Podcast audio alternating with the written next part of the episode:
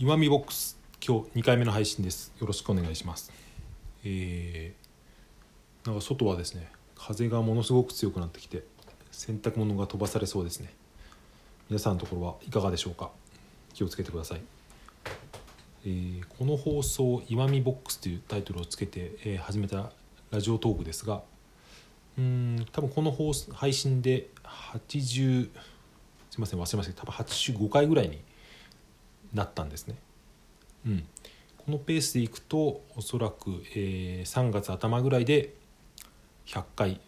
いけいくかなという感じなんですが確か始めたのは去年の11月ぐらいでですね、うんまあ、平日毎日やっていけばちょうど3月ぐらいで100回いけるかなっていう、えー自分なりに見積もりを立てていたので、まあ、その通りぐらいにはなってます。それで、まあ、100回やってみて自分がどうか思うかとかですね。自分のしゃべりがどう変わっていくのかっていうことを興味があったんですね、まあ、それで始めてみたみたいなところがあるんですけど、まあ、まだ85回ですけど今のところ、えー思ったことみたいなのをですね話してみたいと思います。うん僕はもともと話をするのはあんまり得意ではなくてあまりその言葉が止まってしまったりとかですね。特に人と会話するっていうのはあまり得意ではないですね。一人喋りなんていうのは今までやったことがなかったので、まあ、どうなるかなと思って。最初の、えーまあ、5060回目ぐらいまではずっと台本を、えー作ってやってたんですけど、えーまあ、そのやり方を、えーいろんなことがあって変えてみようと思って今では何も一応、えーメモ書き程度とか話すテーマみたいのは決めたりすることもありますけど基本的には、えー準備なしで喋、えーり出すってことですねあえて自分に課してやっています。その方が結果的に話が面白くなるというかですね、えー勢いのある勢いはないかもしれないですけど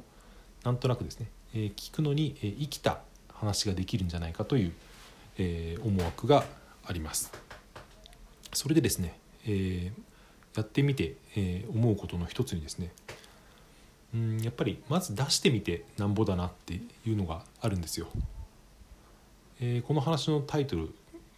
をですね「気づきは出した後でやってくる」みたいなタイトルをつけようと思ってるんですけどうん話す前にですねいろいろ準備して自分の頭の中でぐるぐる回ってることをですね言葉にしてみてうんどういうふうに表現しようかなって思ってですねいるとまあ大体そこでやめちゃうんですよね。うんなんかよく分かんなくなってきたりとかですねもうちょっとこなれてきてから寝られてから発信しようっていうふうに思って、えーやめちゃうことが結構あるんですけどこのラジオトークを始めてから僕はですねもうエイヤでエイヤでですね出してしまうというか、うん、本当に完成度は2割でも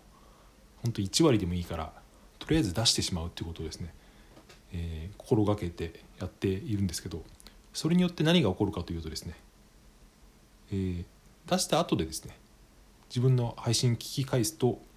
そこで気づきがあることが結構あるんですよね。うん、どんな気づきかというとですね、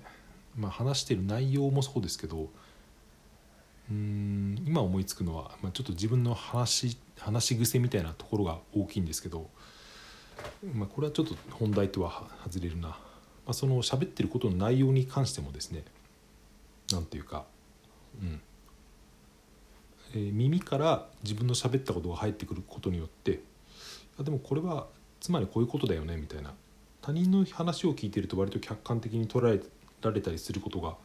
よくあると思うんですけどそれをですね、え配信してしまうことによって、えー自分の話をそうやって客観的に聞くことができてそれによって新たな気づきがあってどんどん話がですね話がというか自分の思考が考えていることがどんどん洗練されていくっていう現象が起きているんじゃないかなと思います。今自分の癖って言いましたけどまあ僕喋っていて「まあ」ってよく言うんですよね。どういう時に「まあ」ってよく言うのかなと思ったらちょっとその頭の中が、うん、よどんできたというかですね。何か言葉が出なくなったりとかうん言いづらくなってきた時に僕は「まあ」って言ってるなって思ったりとかあとはまあ語尾によく「ね」がつくなとかそういうことですね。今も「ね」って言いましたけどそういうことをですねまあ聞いた時は直そうって思うんですけど、まあ、そんなに簡単には治らないなと思って。えー、喋ってる時はまあ癖癖っていうのは無意識で出るものだから喋ってる時は忘れちゃうんですよね。でもそれを聞き返しながらああそうだこういう癖を直そうと思ってたんだみたいなことを考えながらどんどん喋っていくとおそらく徐々にですけど改善していくんですよね。まあ、100回やってみて例えば最初の10回ぐらいと100回の放送を聞き比べてみるとうん自分には分かるぐらいの変化があるかなと思って100回 ,100 回ぐらいだと多分そんなもんなんですよね全然知らない人が聞いてもうこの人のしゃべり見違えたなって思うのはおそらく500回とか1,000回ぐらいやらないと他人に分かるぐらいの変化は起こらないんじゃないかと今の僕は感じています。うん。100回やってみてですねおそらく。自分では気づくと思うんですよ。うん、100回じゃなくてもですね僕は今自分の話を聞きながらとか、えーまあ、よくなるべく聞き返すようにしてるんですけど過去の配信を、まあ、そうなるとですねうん。自分だけに気づく変化みたいのはあるんですよね。なんというかすごい誰にも気づかないことだろうけど自分はあここは昔より良くなってるなみたいなことが本当に細かいことなんですけどそういうことが、えー、起こりますこれは話し方とかもそうですけど話してる内容もですねうん何ていうかこれもですね自分の心にだけ刺さる内容っていうのがたまにあるんですよ。それ随分、昔の配信を聞き返してみて思ったりすることもあるし、うん、つい最近の放送を聞き返して思うこともあるんですが例えばですね、まあ、自分の配信のことになるんですけど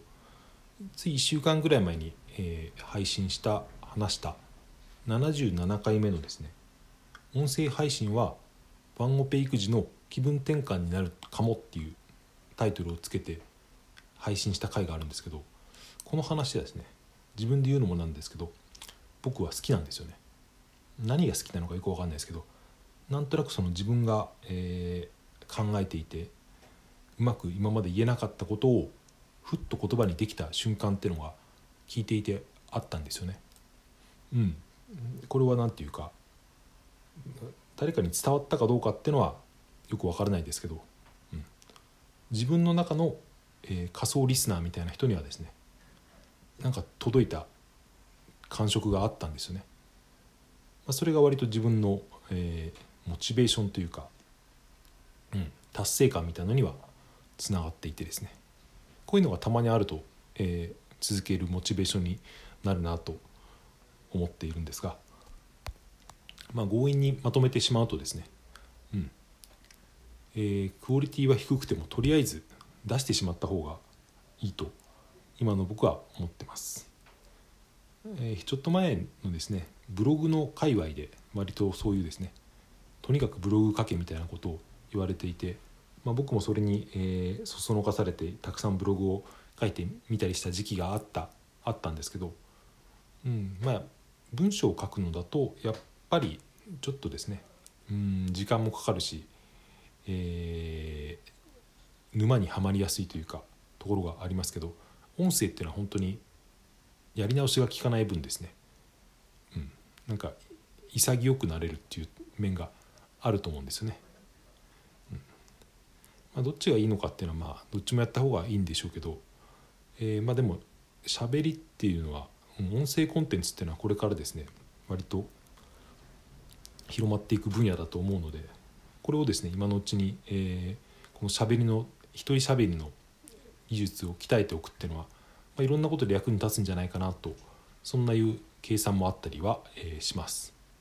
おそらくそういう考えでこのラジオトークやってる方は割といるんじゃないかなと僕は思ってるんですけど、えーまあそんな感じでまた気づけば10分過ぎてしまったので、え2回目の配信はこれで終わりにしたいと思います